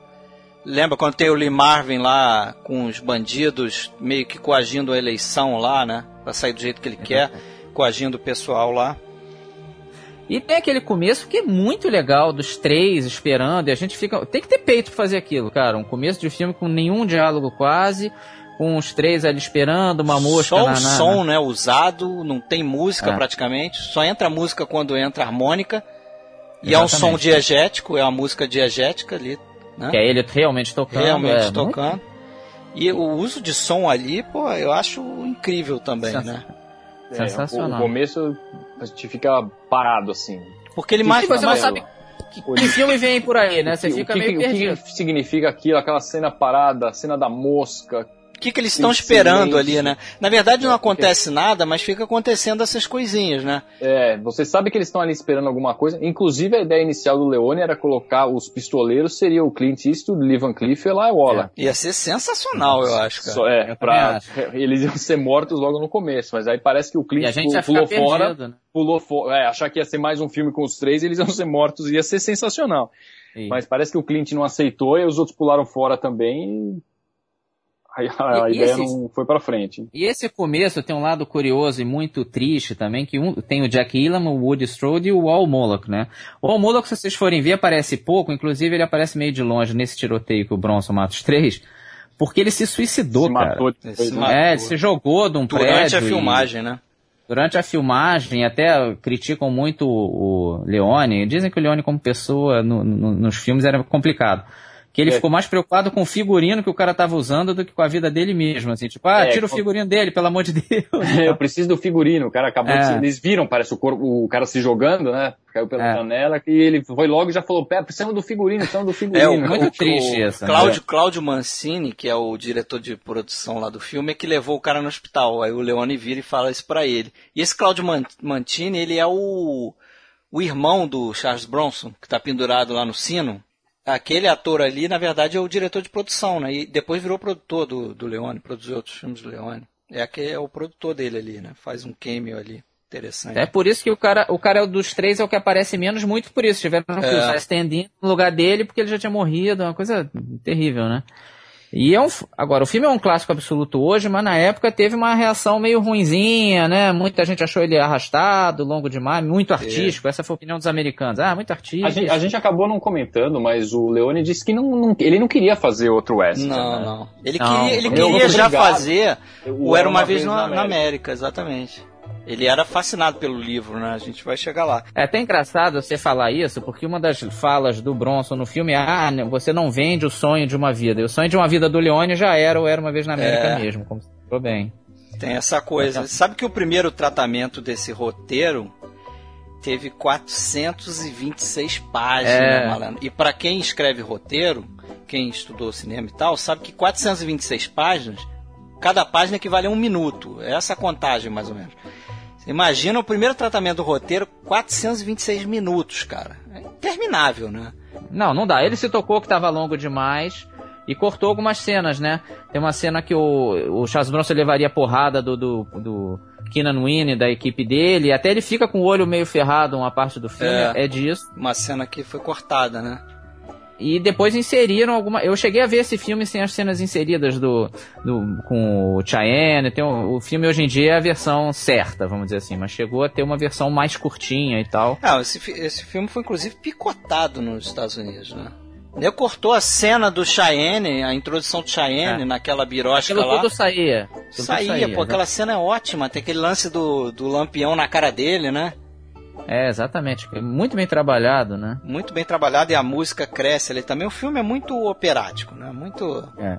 E aqui ele conseguiu o Henry Fonda, já tá crescendo o nome dele, né? Conseguiu o Henry Fonda e tem um lance engraçado que a gente até tratou em outro podcast, que ele usou o Henry Fonda de propósito. O Henry Fonda até começou, ele viu o papel dele no filme, no roteiro, e entrou numa de botar um bigodinho, mudar a fisionomia para ficar bandidão. Aí o Leone falou, não... Uma lente, lente castanha, é, né? Pra, é, exatamente, pra tirar o olho azul. Aí o Leone, não, eu quero você como você mesmo, pro pessoal quando olhar você depois de matar o, a família, dizer, caramba, é o Henry Fonda, então, é muito engraçado, ele usando o Star System para criar é, choque no público, né? Bem curioso isso do, do Leone. Mas, mas, um choque que hoje em dia não funcionaria mais. Não né? tem tanto. Não, porque ia, não vaz, ia vazar o, o na internet, tem... né? é. É. Não, não, eu digo, hoje, para quem não conhece o filme, não vai conhece assistir, o Henry Fonda, né? É, não tem aquela é. coisa, o Henry Fonda, ele é o bonzinho, e com isso é. vai estranhar se ele for um vilão, né? Mas assim, para quem conhece, tem uma outra coisa bacana também, que não só o Henry Fonda é o vilão, e o Henry Fonda é o ator do filme ali, né? Se você considerar o peso do Henry Fonda perto Não, do Charles também. Bronson, é. Charles Bronson fazia papel coadjuvante. Ele era conhecido, tinha feito Sete Homens e um Destino, Sim. Doze Condenados, né? Mas era coadjuvante nos filmes. E o protagonista é o Charles Bronson, quer dizer, ele, ele fortalece o vilão e o, e o protagonista do filme é um ator que não não está acostumado a ser protagonista, né? Ah, e é uma coisa até que a gente não falou nos outros, que o, o Charles Bronson é um cara totalmente sem medo, já reparou? Ele às vezes está numa situação terrível, ele não muda a fisionomia dele em nada, é. até o Clint Eastwood tem isso também, né? É muito frio, né? Totalmente destemido, às vezes ele tá na pior, é para se borrar e não, fica inteiro, tá nem aí, que se dane, realmente é uma coisa bem, bem curiosa. Mas é um filmaço, é nossa. É meio aquele contexto, acho que não tenho mais nada a perder, né? É. Não tem por que ter medo, né? É. E é interessante falar que esse é o primeiro filme de outra tri trilogia, né? Você tem a trilogia dos dólares, e esse é o primeiro filme do que chamam a trilogia do Era Uma Vez, né? Que são os três filmes seguintes, né? Os três é. últimos filmes dele. É meio forçado, né? Eu, eu, eu, eu, exatamente, eu acho meio forçação, porque já existia Coisa uma trilogia. Crítica. Se não existisse é. outra trilogia, ninguém ia dizer que esses filmes eram é, não sei, porque é. esse filme. Eu vejo mais ligação desse filme... com o da América. Com o da América eu acho, parecido, tudo bem. Mas com o do é. Fistful of Dynamite eu não Também acho. Também acho que nada a ver. Mas, acho, não sei. Sabe, porque é no México, acho que já é outro, outro contexto. Né? Eu ah, não sei. Dizem que é, é uma trilogia porque ele trata de eventos que influenciaram muito a história americana, né? Uma é essa da, da ferrovia, né? É símbolo da expansão do, dos Estados Unidos ali. Outro é essa do, do, da questão do México. Né? Isso vai influenciar os Estados Unidos depois, questão de migração, sei lá mais o que. E a terceira é claramente a parte do período ali dos Estados Unidos, dos gangsters e tal. Então eu vejo meio assim também. Até porque o segundo filme, ele teve um, um dos títulos do segundo filme, né? Dessa segunda, que seria a segunda trilogia, que é o Fist for Dynamite, ele teve um título de Once Upon a Time The Revolution. Quer dizer, eles usaram também o Once Upon a Time. Ah. É, mas não sei se não sei se gratuitamente. É. Mas pode ser uma forçada também. Pode ser uma, é uma forçada. Bom, mas é um destaque né? também a trilha do Morricone, para mim é uma das melhores é. não, de, de todas do Morricone. Eu acho é. espetacular. Não, eu não sei se o filme teria todo esse impacto, algumas cenas teriam todo esse impacto com uma outra música. Eu fico me perguntando isso. A música é de arrepiar.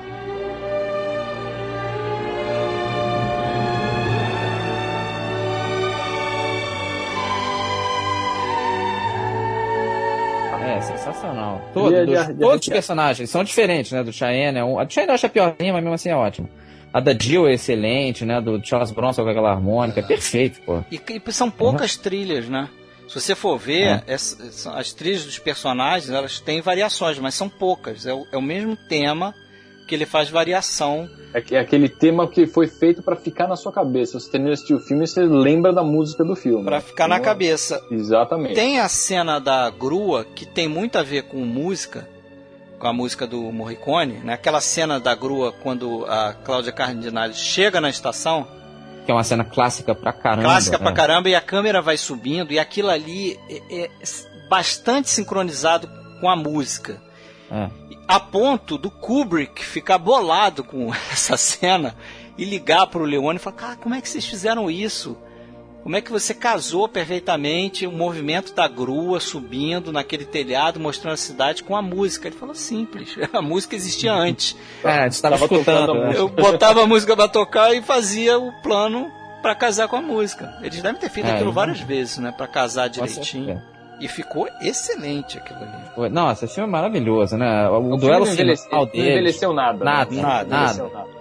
O, o Henry Fonda hoje faz um, cinema faz sucesso. Ele faz um vilão assim, perfeito, né? a expressão dele, ele começa já com aquele um tiro no menino, né? Você olha, é. pronto, agora ele vai poupar o menino. A hora que o cara fala, agora que você falou meu nome, você fala, não, né? Não, ele não vai. e ele dá um isso. sorrisinho sádico depois, é. cara. Tipo assim, ah, agora vocês um viram que é o Henry Fonda, né? Agora ele vocês aquela, que sou eu. Ele dá aquela cuspida de lado, né? É. negócio é maravilhoso. É. E a cena final, cara, o duelo entre os Nossa, dois. É, é de, é de ver várias vezes. Eu não tem... ver uma vez só. Não, eu, eu também revi várias vezes. E tem essa coisa do, do Sérgio Leone que a gente não falou, que é estender muito a ação.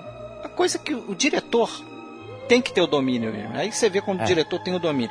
O cara estende a ação de uma forma que vai aquela lentidão toda para ele mostrar o flashback, terminar de contar o flashback, para você entender o que, que aconteceu com o personagem do Charles Bronson.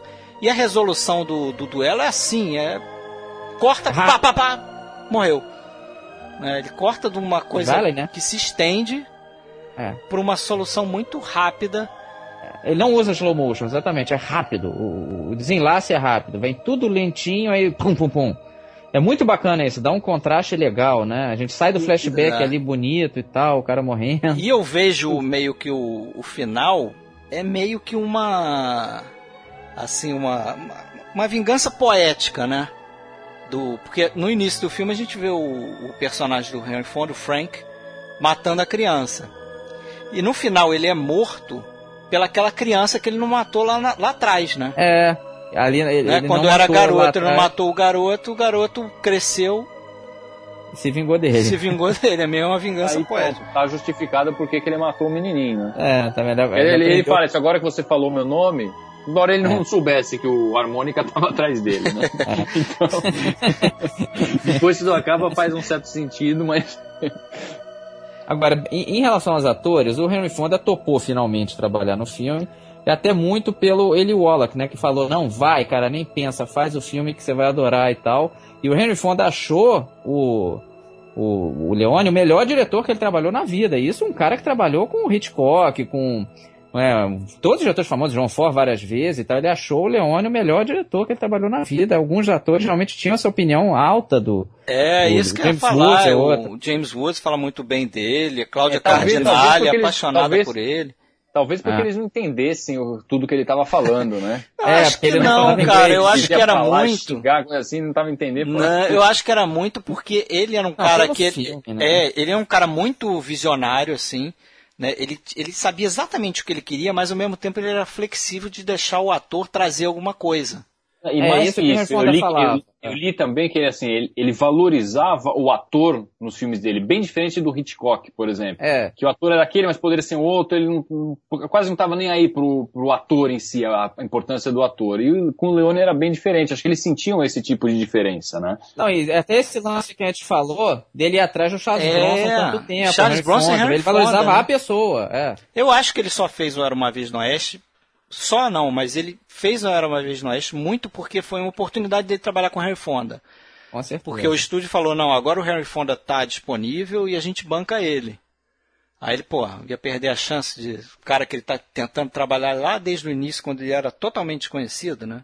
Mas foi uma exigência do estúdio também, que ele fizesse um western antes de, sim, de chegar para poder fazer o, o sonhado Era Uma Vez na América. E acabou né? fazendo dois, né? Porque ele vai fazer o próximo, que também é um faroeste, né? Que é, a gente já pode partir para ele, que é o. Aliás, ele fez antes, até bom até tratar rapidinho. Ele não fez, mas meio fez, que é o Meu Nome é Ninguém, o Meu Nome é Nessuno, de 73, mas... que ele meio, ele é produtor e meio meteu mas o dedo é depois, um pouco né? mais. Esse é depois. Porque o Quando Explode a Vingança é de 71. Ah, é verdade, verdade, é. me confundi. Mas aqui, quer falar né? nele, a gente pode falar rapidinho. Ah, a gente faz, na ordem, para não ficar tá. maluquice. Então, é, o que é o Quando Explode a Vingança, o Gil Latessa de 71,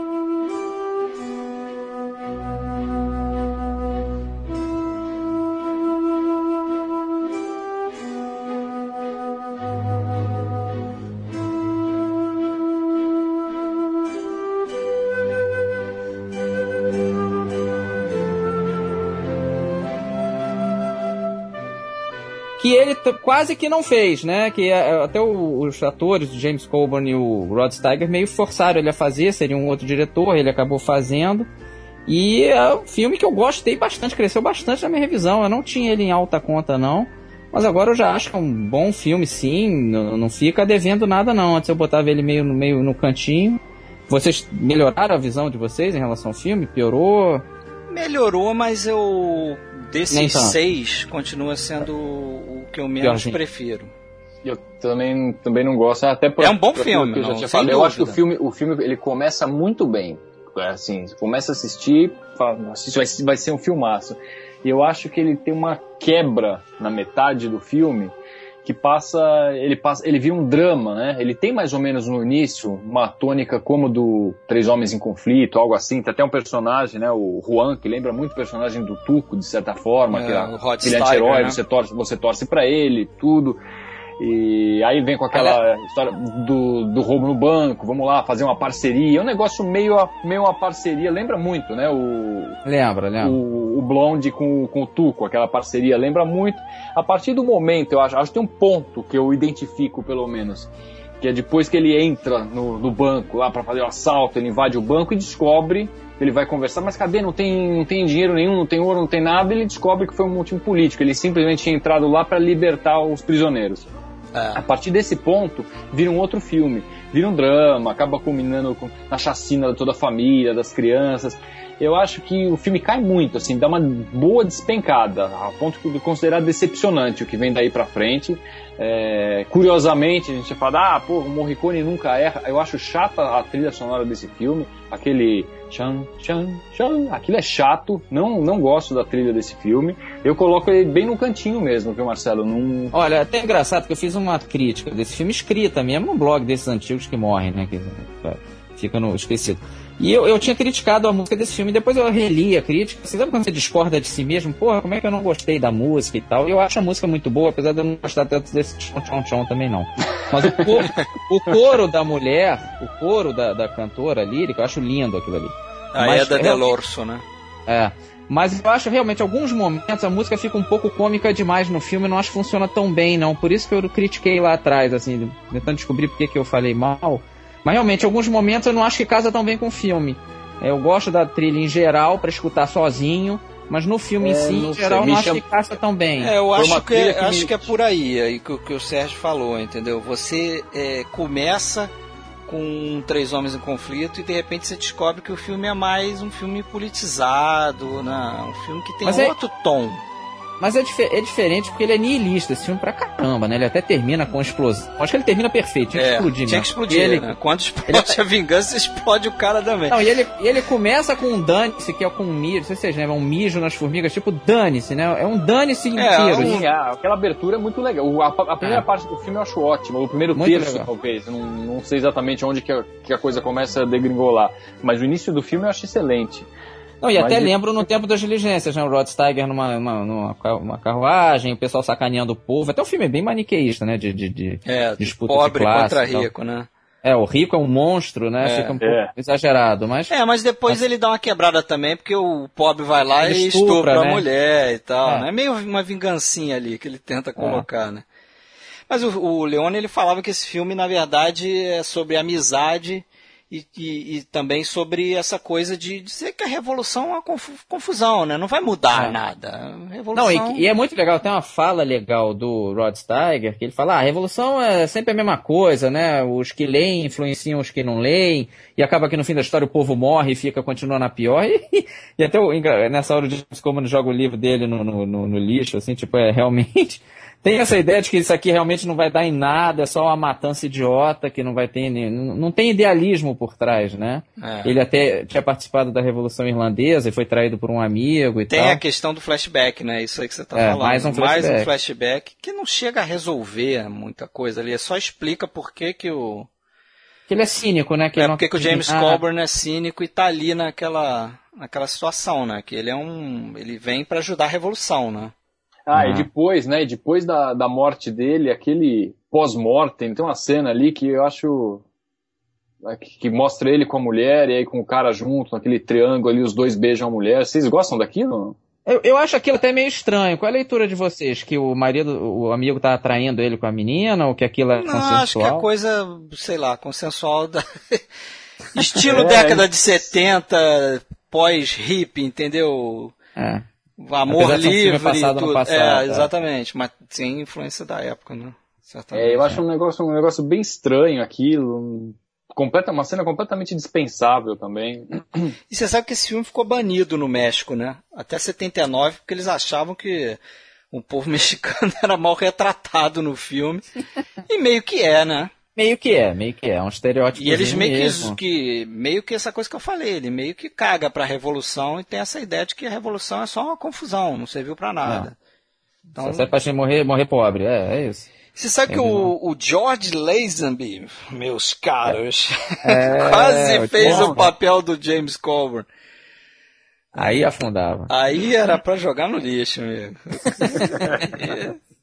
Mas eu acho até que o filme sofre um pouquinho com o James Coburn. Eu gosto dele, mas não gosto tanto. Eu acho que realmente o Eu acho que falta, falta carisma pro Falta personagem. carisma dele. Não sei se a gente E o- tá já muito habituado com o Clint Eastwood, que é, tem um para não, não adianta, você acaba fazendo uma analogia do papel dele com, com o do Clint. Eu acho que falta realmente carisma pro personagem. Falta, falta sim. E até eu acho o Rod Stag muito parecido com o Leone mesmo. A figura dele, meio gordinho, com aquela barbinha, cara, eu acho bem parecida. Eu acho meio alter ego ali. Mas é o melhor E esse- personagem do filme, né? É, não, ele é o melhor, sem É. dúvida. Ele rouba o filme de E novo. tem um personagem que a gente não falou, que é de um ator legal italiano, que é o Rômulo Vale, né? Sim, que é o Que- Villega, né? Villega, é o Dr. Villega, pô, Rômulo E Vale. ele meio dedura ali, né? É. E que tem a, a questão da traição, né? De novo, no arrepende, filme do né? Leone tem a questão da traição, como teve em- nos outros todos aí, tiveram questão E tem o lance, e tem o lance do final do Forte Apache aí, né, do, do John Ford, que o, o, o Sean, ele não contradiz a versão que o cara morre, né, ele, ele fica no trem, deixa o trem bater, e ele se suicida ali, né. É, isso, E ele, é- apesar da traição, ele não é vilanizado, né? não, e o aí. meio de- deixa passar a versão de que ele é herói e tal, ele não se mete, né, como o John Wayne fez no Forte Apache, que ele não, não diz que o Henry Fonda foi um, foi um idiota, né, que na verdade o final ali, o Henry Fonda é um imbecil, ele faz um ataque desnecessário e tal. Então tem um pouquinho isso do Forte Apache ali. Mas eu gosto bastante, eu cresceu na minha visão, acho que tem várias cenas legais, não, Só- não me chateou Só não. pra gente reforçar, então, Marcelo, você gosta mais desse do que do Três Homens em Conflito ainda? Ah, tranquilo, eu não gosto tanto do Três Homens de Conflito não. Acho o Trielo maravilhoso, mas o resto não, não, não- Me chateou o filme, sabe assim, quando você chega ao final pra chegar? Claro que eu sabia que tinha o Trielo no fim, ajuda, né? Mas assim, vai, chega logo, Trielo, pelo amor de Deus. Mas isso já era uma tá impressão que você teve desde a primeira vez que viu ou foi na revisão que ele foi? Não, ele tá caindo. Ele, na primeira vez eu gostei bastante, eu, tô- eu tô revendo e tá caindo. Assim, me lembra um intriga internacional É isso do que eu falar. É, é, tá. O cara vai ficando velho e vai ficando chato, né? Tá ficando chato. é. Não, mas esse, mas esse filme agora cresceu, então nem tanto, né? O do Fistful of Dynamite cresceu pra mim. E aí a gente vai chegar agora no. Quer dizer, tem o que, eu- que eu tinha pulado aí do. O meu nome é do- ninguém. Meu né? nome é ninguém, o meu, e o meu nome é Nessuno, que não, que não é um filme dele, né? É um filme dirigido pelo Tonino Valeri, que ele, como produtor, meteu o bedelho, isso deu briga. E ele teria dirigido, parece que três cenas, né? Ele não dirigiu muito, não. É, ele dirigiu o início, parece. Né? o início é bacana, eu tive revendo esse filme aí. Eu gosto bastante desse filme, cara. Eu reconheço eu acho médio, bonzinho, mas nada demais. Não é dele, né? A gente tá aqui É. fazendo, sendo completista, né? Não Mas, é bem o filme assim, é um filme bem. É uma paródia, né? É, é um, um, um western spaghetti bem na linha cômica, que até o Terence Hill, né? Que era. O, É bem disso, né? É bem disso, vai fazer lá o Trinity Carambola, né? Com o Bud Spencer. Esse Exatamente. western spaghetti bem comédia, né? Que é diferente da trilogia dos dólares, por exemplo. Mas acho que tem essa coisa de, de, de, de fazer essa brincadeira com os mitos do Oeste, né? E, o, e eles usam essa, a palavra ninguém pra, pra meio que fazer essa ideia de, do, por exemplo, no final do filme tem um duelo lá, eu tô contando o final, mas é aquela coisa. É, vai, vai. Tem um duelo lá onde eles meio que forjam a, a morte do, do Henry Fonda, do personagem do Henry Fonda. E é, a inscrição no túmulo do Henry Fonda, lá, a placa é assim, é ninguém foi mais rápido que ele. Na verdade, o ninguém é o nome do personagem do Terence Hill, que duela com ele. Então, tem essa brincadeira de com o a mito, palavra, né? é. Porque, com a palavra e o, e o personagem do Henry Fonda era, seria um mito do Oeste lá, ele chega a, a- a ter um conflito lá, um duelo com 150 É. caras, né, bandidos e tal, que inclusive o, nome dos bandidos é The Wild Bunch, né, que era uma, uma brincadeira do Leone com, Era com Sam Peckinpah. com é. Sam Peckinpah. Tem até um, um, um nome no túmulo lá indígena, o nome do índio é Sam Peckinpah, aqui já é Sam Peckinpah. Tem as brincadeiras. Eu gosto bastante desse filme, mas realmente não é um filme dirigido por ele. E só para É. citar, é, tem mais ou menos um filme nesse esquema também, que é a sequência Tem. desse filme, que é produzido pelo Leone, que não é dirigido por ele, que é aqui no Brasil chamou Trinity e seus companheiros, que é, É, Genius, exatamente. Two Partners and a Dupe. Né, que é um- uma sequência, seria uma espécie de sequência desse filme, mas não cabe a gente entrar muito em detalhes sobre esse filme. Porque aí ele não dirigiu nada, até onde Não eu sei. dirigiu nada, é. Só produziu mesmo. Só produziu. E aí chegamos no filme da- do sonho da vida dele, que é o Era Uma Vez na América, o Once Upon a Time in America, de 84.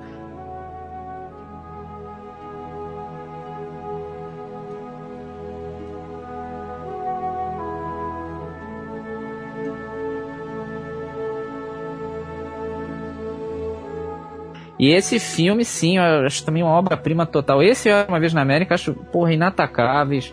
Filmaços, dos melhores filmes que eu já vi, de qualquer diretor. Os perfeitos, é uma obra de arte esse filme aqui.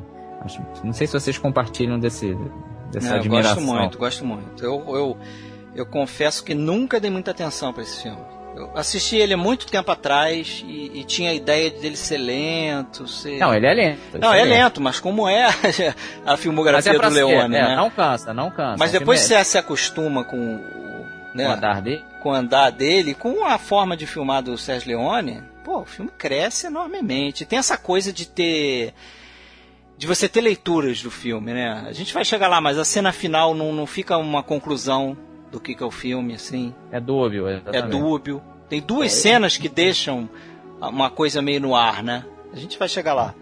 É, eu adoro esse filme. Eu acho cada já vi pelo menos umas cinco vezes. Cada vez que eu vejo, eu gosto mais. Eu é, ele vai crescendo. Novas, vai crescendo, assim.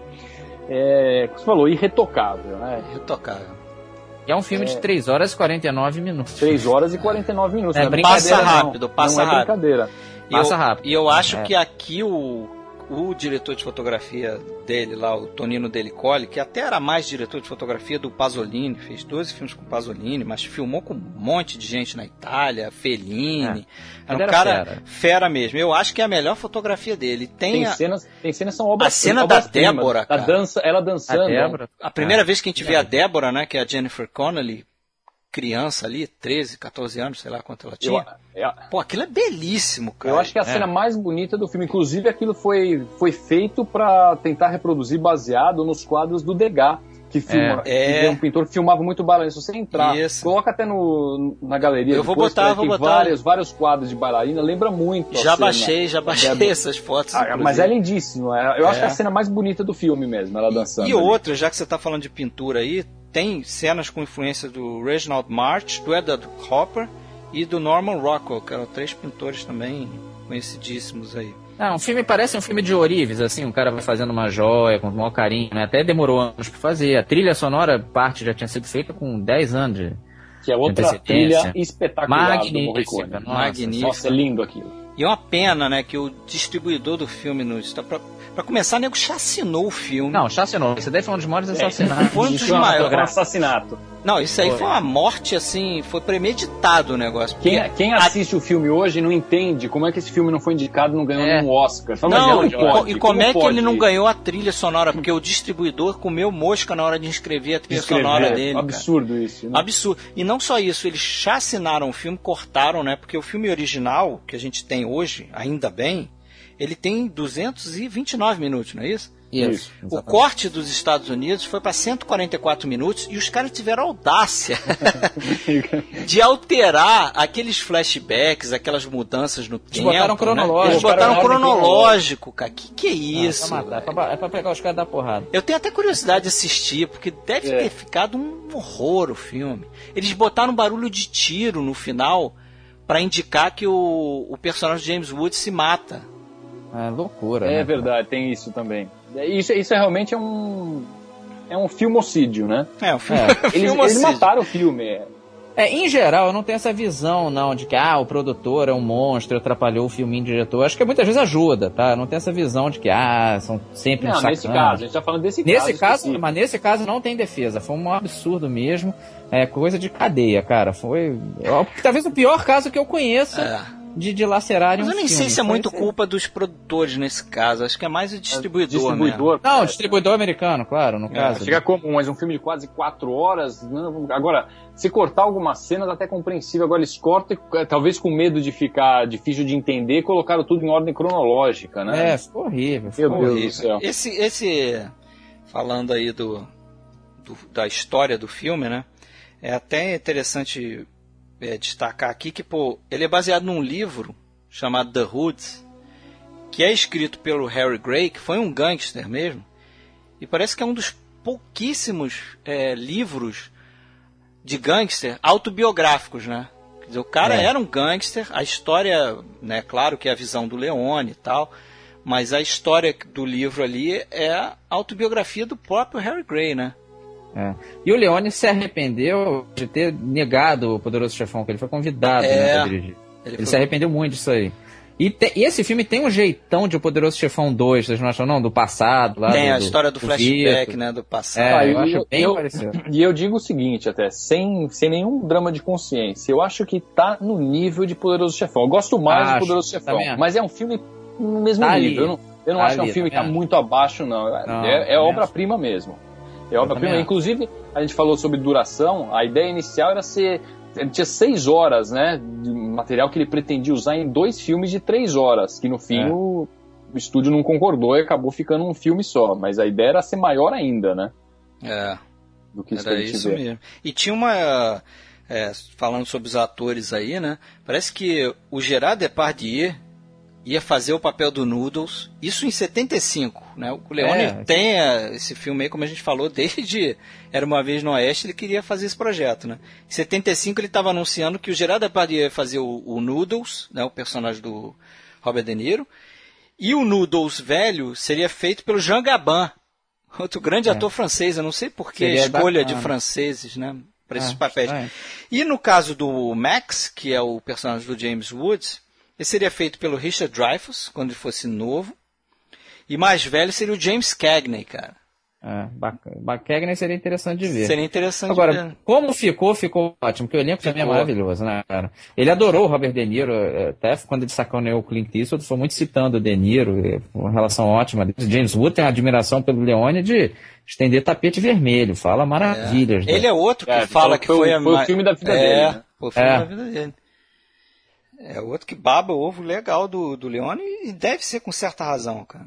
Com certeza, não, porque o filme é perfeito. Imagina o orgulho que deve ser você ser um ator de um filme desse, né, cara? Você vê, caraca, o filme é fantástico. Eu acho que é bem maior do que eles imaginavam que podia ser e eles já deviam imaginar que seria bom, né? É, e não, e diz, diz que o, o Leone, ele quando ele vai vender o filme pro, pro produtor, o cara que bancou o filme, um americano, é, cara, ele tinha um filme na cabeça, cara. O cara é, fala que o Leone descreveu o filme plano a plano e durou cerca de quatro horas a descrição, porque ele tinha tudo na cabeça. Ele contava, nesse plano vai ser assim, não sei o que. É, chegou, chegou ao cúmulo dele pedir para inserir 10 segundos de fala numa das cenas, porque ele queria que determinada personagem andasse do lugar para outro falando é. alguma coisa. É um negócio de louco você pensar que tá tudo na cabeça do cara, né? o filme inteiro, antes de estar tá rodado, ele já tinha. Não tinha nem, acho que, o, o, cenário montado. Mas ele hum. sabia o tamanho que ia ficar da cama até não sei aonde, onde ela ia, e queria que esse tempo fosse preenchido com o diálogo dela. Não, Surreal, né? Agora, é uma extensão do Velho Oeste, né? Aqui já são os gangsters, que é quase uma, uma consequência, realmente, do, do, da América, né? De, o, agora não são mais pistoleiros, mas são gangsters em cidades grandes, né? Virando, né? No crime. É bem isso o filme. É. É bem é, nessa linha. Esse, esse, sim você pode dizer que está colado com Era Uma esse Vez na Ver. Aí eu concordo, aí eu concordo. Eu, eu gosto da, da forma como o filme começa naquela a cena, já uma cena de um assassinato, e isso que não dá para imaginar colocando tudo em ordem cronológica, né? Porque ele já te é, joga numa tensão, o cara, a mulher é morta, o cara tá sendo espancado, o que que tá acontecendo? Já te atrai para é o anzol pro filme, para tudo que tá acontecendo, né? E aí vai a coisa vai se desenvolvendo depois. E, e aí tem, tem duas obsessões, né? Tem a obsessão do Noodles pela menina, né?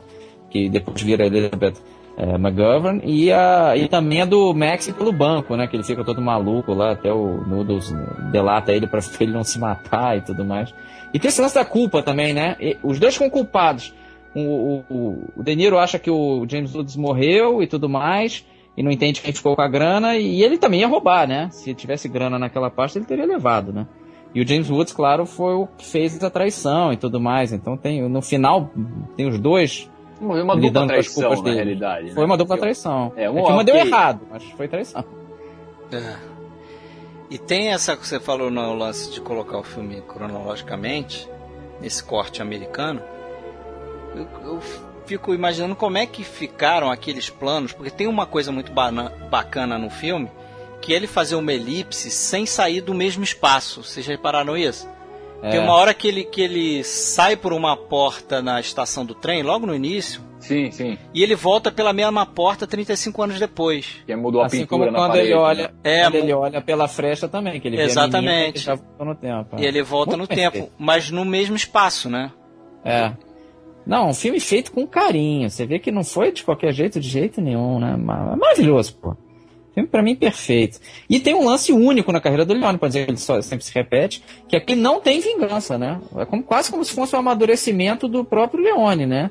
No final, o, o Nudo tem toda a chance de dar o tiro, até o cara até quer, o Max pede para que ele o mate, mas ele não quer, ele considera aquilo águas passadas e tal, ele meio perdoa, né?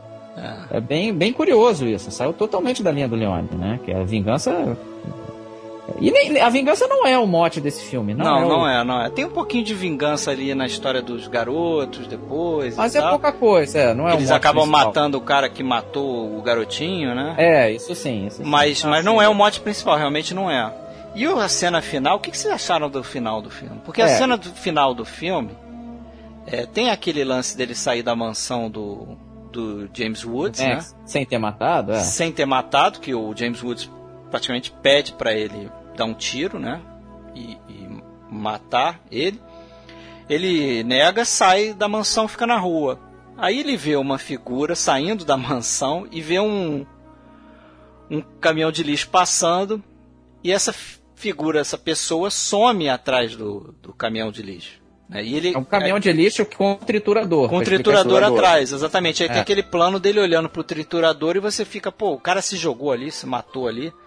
E É. diz o James Woods, lá no documentário, que inclusive o Sérgio Leone usou um dublê pra ele, Pra ficar dúbio mesmo. pra ficar é. dúbio. O, o James Woods tava no set de filmagem lá, mas o Sérgio Leone falou: não, vamos botar o dublê seu aqui, porque eu quero que. Não, não, não vai dar pra ver se que é você realmente. De Vai qualquer jeito não daria, né? Isso é só Não um- daria. É um, um toque. É porque assim, ah, fica dúbio duas vezes, né? É, Primeiro se era ele ali ou não, e se ele realmente se jogou e se matou, se jogou no caminhão ou não. Que a dúvida, todo mundo fica perguntando, e aí, ele se matou? Ele se jogou? Pra onde ele foi? é. E tem uma terceira dúvida, Que é muito pior do que é muito pior, que é o plano final do filme, a, a Ah, sequência realmente final do filme, é ele na casa de ópio, ele deitando, Ele ele novo, dando né, uma ele- tragada, ele novo, né? na- na- acho que no- adulta. adulto, é. E mais novo, não tá velho, né? Essa cena com, com o James Woods que a gente falou, ele já tava velho. Mas tem ele deitando na cama, dando uma tragada lá no ópio, e ele olha pra cima, a gente vê ele através de uma tela, né, que é o teto da cama. E ele dá uma risada e acaba, quer dizer, o Leone quando perguntado se aquilo ali, todo o filme poderia ser uma grande viagem de ópio dele, o Leone meio que deu a entender que pode ser. É, foi um cara que foi perguntar pra ele depois do filme, vem cá, me É, explica aí. aí Ele o cara até falou- Isso, o cara, não, não, Não, não, não, esquece, não esquece. Não conta mais não, que eu quero ficar com a noção de que aconteceu. Né? Mas, Mas vocês, vocês ficam, veem, assim? vocês ficam com essa impressão? Não, Não, eu acho eu, não, eu não consigo engolir isso. é, Eu não fico, pra, pra mim, ele aconteceu. Não fico, mas, mas que foi uma coisa É legal, possível. foi. É, é possível. e até porque ele tá mostrando, né, numa época anterior ainda. Ele tá mostrando simplesmente um momento que ele vai lá e tá lá se drogando com ópio. Ele tá numa viagem de ópio ali. Não, mas é que tá. ah, provavelmente a viagem de ópio dele seria o que seria no futuro. Ele É, imaginaria o que ali. seria no futuro, toda a vida dele, né? O que aconteceu no passado, que seria transformado pelo ópio ali. E o Ah, que é? É aconteceria só no futuro, no futuro. Não, a viagem dele seria ele recordando o passado, misturado com várias coisas, né? Porque ele não está em sã consciência ali.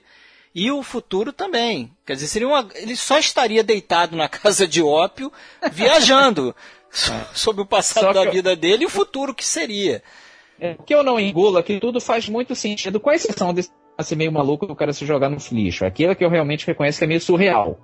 Mas fora isso, eu acho que faz sentido demais para ser uma viagem de ópio. Eu, eu descarto muito por isso. Mas claro que eu também não gostaria que fosse tudo uma alucinação. Isso também peça. Não sei se vocês Mas veem não, assim. mas não me passa, não. Só me passa ali uma cena mostrando ele numa das viagens. Pra, É um pra final você entender poético, que é, tudo também. aquilo que a gente viu foi. Ah, uma, uma história. É a Dorothy de volta da Terra de Oz. Não, não, não acho. É, eu vejo ele, ele só sendo feliz ali, porque ele passa o filme todo sendo negado pela Elizabeth McGovern, né? Ele até estupra ela, né? Até, em Sim, tese, Cena pesada, inclusive. pesada. Né? Até Não fica espera. implícito. É. Fica implícito que o filho dela é dele, né? Fica razoavelmente implícito isso. E, e, e não é uma coisa legal, não, ela não, nunca aceita. Então não, mas você acha, peraí, você acha que, que o filho, o filho dela é, é, o filho do James Woods, cara? É, não, fica implícito. Não, eu acho que não, eles usam inclusive acho que não, ator, eles usam o mesmo ator. Que é a cara do é Max. Eu acho que ali naquela cena é meio que ela falando, mostrando que, pô, depois que você fez comigo, cara. Eu também, eu acho não, o seguinte, quando ela fala para ele, para ele não sair por aquela porta, eu, eu ah, quando eu tô assistindo a primeira vez, eu tenho a impressão que eu, vai ser o filho, o filho dele, tem um filho que ela quer esconder. Mas quando mostra, eles colocaram exatamente o mesmo ator, e falar ah, porque é o pai e tal, e o, é o mesmo ator que é a cara do outro, eu acho que era acho é que filho é claro do Max que, mesmo. É, que ela teve uma relação com o Max. filha dele, não. Eu acho tanto que é, dele, é mais uma Não, dúvida. mas tanto é que eu acho que é ela que meio que revela para ele o o, ca... ah, o James Woods, não, o James Woods que, que tinha outro nome, que tinha virado um vereador. Era o Bailey, Harry é, Bailey. Harry Bailey e tal. Aí ele, ele pergunta, mas qual o seu envolvimento com esse Harry Bailey? Quem é esse Harry Bailey? Não sei o quê.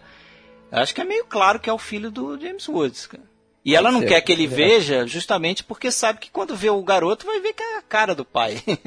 Não, e também vai descobrir que ela ficou com medo de matar e ele morrer também, claro, né? Ela não queria nada daquilo, né? Que pediu pra ele ir embora praticamente. Mas é, eu, eu não consigo aceitar esse lance da alucinação, não. Eu, eu vejo como é o, é o momento que ele consegue relaxar na vida dele ali, tomando ópio. Eu também. Mas é possível, que é possível, é. é. É um filme de várias leituras. Várias leituras. Filmes excelentes têm essas leituras. A gente já falou isso aqui, né? Mas para vocês ele se joga no caminho? Para mim ele se joga. Eu também acho. É, ele, ele queria morrer, pô. Ele, ele quer, quer mostrar pra gente que isso aconteceu, mas é uma coisa também você pensar alguém que se suicida dessa forma com, jeito, uma é. arma. Ele acabou de ele tá com uma arma ali no escritório, o cara vai pegar e se jogar num triturador, num caminhão de lixo. Não, é mas tem, demais. Tem uma fala, tem uma fala que eu acho que é do, do, do, do Noodles, que ah, seria uma pena ver uma vida de trabalho ir pro lixo. Ele fala isso. É. E o mal aquilo seria ir exatamente pro lixo. Seria literal, né? né? Literal. Seria literal o troço. O Sérgio. Leone fala que ali a ideia era fazer algo como a morte do Jimmy Hoffa, né? Que era um mafioso também, envolvido com o sindicato e tal. É, que você nunca sabe o que aconteceu. Você não sabe o que aconteceu com o Jimmy Hoffa direito. Ele morreu, ele não morreu, o cara só se escondeu, sumiu do mapa, entendeu? Mas acho é. bacana isso no filme, de deixar em suspenso, né? Que você pode interpretar de, Sim. de várias formas, né? E pode falar sobre esse final no podcast aí. É. Ficar discutindo Anos se depois. aconteceu ou não aconteceu. É. Agora, foi um filme foi muito mal recebido por causa dessa mutilação nos Estados Unidos. Né? Em Cannes ele foi muito bem recebido, né? mas nos Estados Unidos não. Tudo bem que ele ia concorrer com Amadeus ali no Oscar, ia ser enrolado, ia ser briga de cachorro grande, mas com certeza era para ter ganho vários. E infelizmente ele teve essa tristeza aí do filme da vida dele não dar certo, né? Não, não dar tão certo quanto ele merecia, e com certeza merecia. E ele estava prepar, já preparando um filme sobre o circo a Stalingrado, mas aí ele teve o ataque do coração, né? Ele tinha muito, ele comia muito, né? Ele teve problema de coração, morreu em 30 de abril de 89. Jovem, e, né? Jovem, né? Um cara ainda bastante aí. 60 anos. Podia ter feito vários outros filmes, vivido melhor, né? Isso. E é um dos diretores, meu conceito, mais visuais aí da história do cinema, né? Um cara que, pô, a imagem ali é tudo. Você vê que vários filmes dele tem poucos diálogos, né? É muito imagem. E muito é... influente, né, cara? Você é, basta muito. ver o Tarantino. O Tarantino chupa direto ali é. dos filmes dele. Apesar de poucos filmes, né? Não é uma filmografia extensa. É. é nisso eu acho que ele lembra o Kubrick, né? De ficar vários Sim. anos pra fazer um filme, trabalhar com carinho a coisa e tal. Acho que tem bem o Kubrick nisso. E né? fazendo filmaços, né? É, também, né? Agora, só uma, uma historinha aí antes da gente terminar. Que é, você falou da morte do Sérgio Leone, mas você sabe que ele quase morreu de outra forma que seria uma forma bizarra. Manda aí. Uh, eu vi uma entrevista daquele Luciano Vicenzoni, que foi roteirista dele, né, fez roteiro do Por uns Dólares a Mais, Três Homens em Conflito, Quando Explode a Vingança, que ele conta o seguinte, que eles estavam nos Estados Unidos, ele e o Leone, e eles foram convidados para uma festa, que seria tipo um chá de bebê, da Sharon Tate, que Olha era esposa do Roman Polanski, é. na época. E o Polanski não ia estar na festa e tal, mas ele, um, ela, eles foram convidados por um produtor para ir para a festa e tal. E o, o Luciano Vicenzoni falou assim: pô, Leone, vai, porque não, eu não vou poder ir. Um outro amigo me chamou para passar um final de semana na casa dele e tal. Aí ele foi, passou final de semana na casa desse amigo. Acho que no, no dia seguinte, ele viu que no horário que eles teriam chegado na casa da Sharon Tate, tinha acontecido aquela chacina ah. horrível do Charles Manson. E ele, cara, a primeira coisa que ele fez foi pegar o telefone e ligar pro Leone, que ele falou, caraca, o Leone morreu ali. Porque mata, é. matou a Sharon Tate matou e os mundo, convidados, é. matou todo mundo.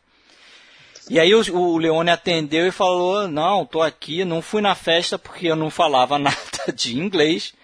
E o Vicenzoni, que falava um pouco de inglês, acho que falava bem inglês, ia ser o, o intérprete dele ali na festa e falou: ah, não vou nessa festa, vai ser chata.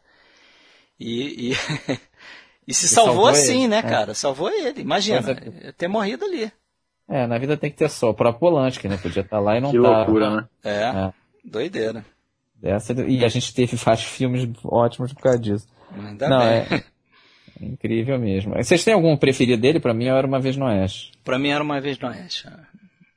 Sérgio também, eu né? Fico, cada vez que eu revejo, eu fico colocando para brigar América com o Oeste. É, não, é duro, é duro ali. É, nessa, nessa, nessa, nessa, última revisão, eu, eu, coloco, acho que o Era Uma Vez na América um pouquinho à frente, mas hum. é, é, pau a pau ali. É, se, é, se, é, possível que um, um diretor ou um artista pode ter duas obras-primas, isso não é uma coisa paradoxal. Claro que é. Claro são, que é. São, são as duas ali pau a pau. Acho ah. filmes irretocáveis. É isso aí. Então é isso, né? É, ficamos por aqui então. Valeu, Sérgio, um abraço. Valeu, um abraço, até a próxima. Valeu, Marcelo. Até mais. Grande abraço. Abraço.